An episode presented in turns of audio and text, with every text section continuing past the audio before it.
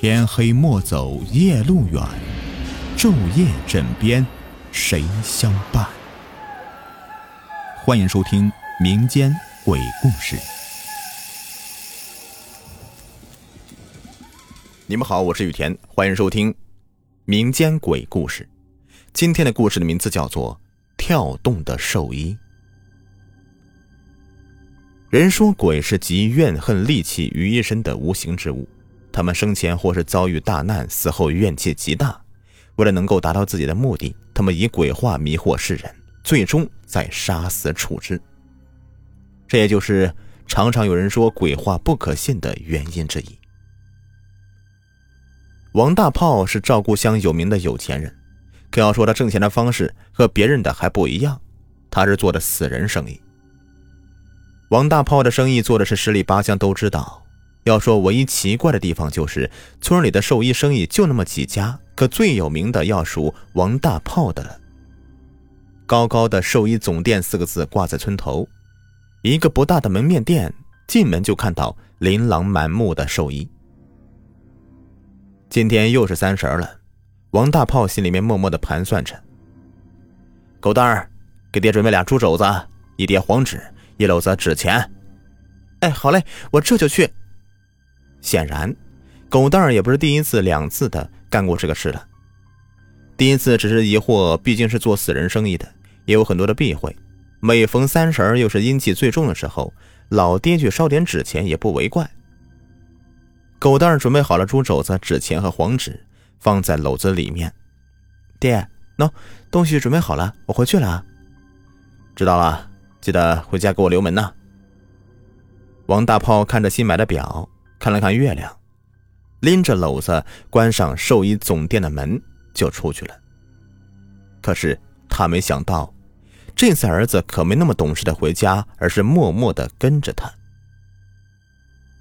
王大炮拎着篓子，慢慢悠悠的出来到村口，看了看四周，确定没人，就一头扎进村边的草堆里面。啊，看这样子，爹也不是一次两次走这个路了。狗蛋儿心里面一边想着，一边悄悄跟着王大炮。唰的一声，一阵响声从狗蛋儿身后响起来，唰，又进了。狗蛋儿再也待不住这地方了，闷着头，眼也不睁的跑。啊的一声，狗蛋儿一个不小心踩空了，从草堆跑到村子附近的浅水沟里。砰的一声，脑袋狠狠地磕在石头上，血鼓鼓的从脑瓜子里流了出来。王大炮还在走着呢，自己儿子出事啊，他是一点也不知道。哎呀，今儿个这路啊，咋这么难找啊？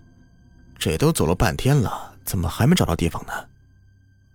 王大炮看看月亮，几年前那个事仍旧在脑海中放映。原来。王大炮有一年在兽医店看守夜的时候，听见有人叫他：“王大炮，王大炮。”声音充满了奇异的魔力。王大炮乖乖的循声走去，等他一怔过来，他躺在一座坟地边，孤零零的坟地迎着月光，显着诡异的气氛。王大炮，是是是是谁啊？是出来！王大炮早就被吓得魂不附体了。看你前面，王大炮平时眼前的坟地，咣的一声坐到地上。没有其他的，就因为刚刚那个坟地，现在盖在棺材上的黄土全都被划到两边了，露出了漆黑的棺材。王大炮，你想挣钱吗？我我我，我想。王大炮被吓得口齿不清，可这种啊也只能硬着头皮回答，否则小命还不一定能不能保得住啊。那你就听我的话，我保你荣华富贵。贵爷爷，你求你放过我吧，我上有老下有小，一家子还在等我赚钱养家呢。王大炮被吓得快尿出来了，跪在地上对棺材不停的磕着头。没办法，村里面老人都说，要是鬼说给你荣华富贵，是八九不离十就要用你的命来换，换来的是下辈子的荣华富贵。王大炮才被这一句吓得是连连磕头，连连求饶命。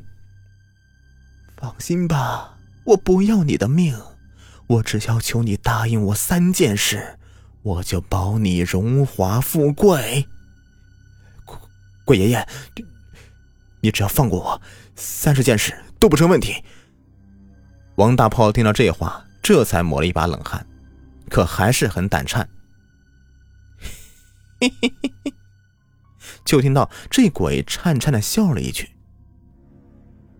第一件事，每月三十给我来烧点黄纸和纸钱。第二件事，每次来的时候给我带点荤的，要生肉。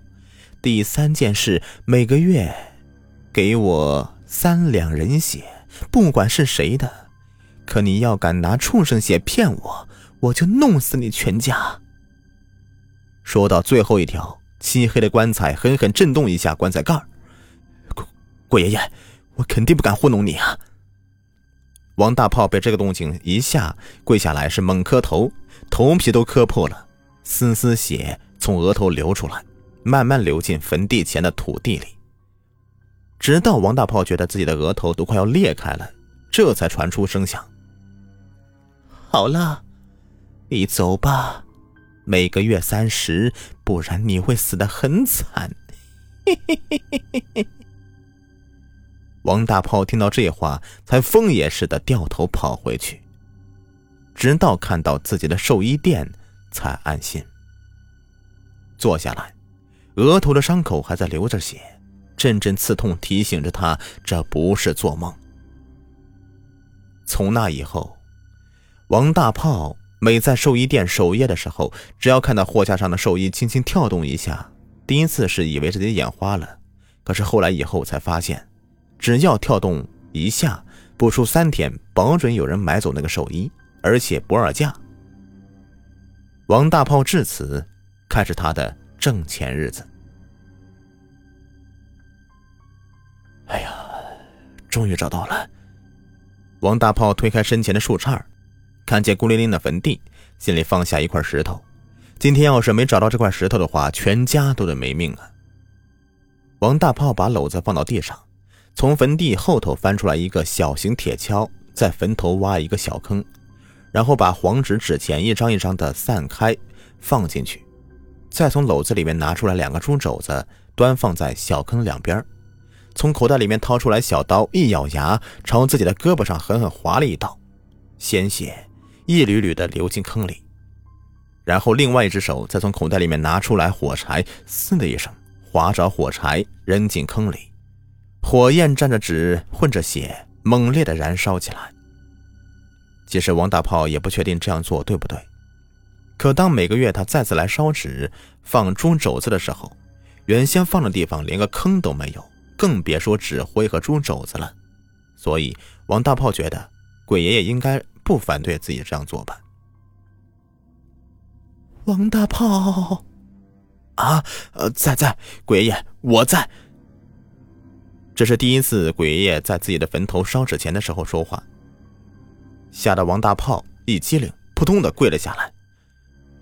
王大炮，这两年来你做的还不错，可是你要知道，死人的生意做起来是要折寿的呀。我我知道，但是为了养家糊口，迫不得已嘛。王大炮以为鬼爷爷说的是自己的开寿衣店，便如实回答：“那你想过自己死后会下地狱吗？”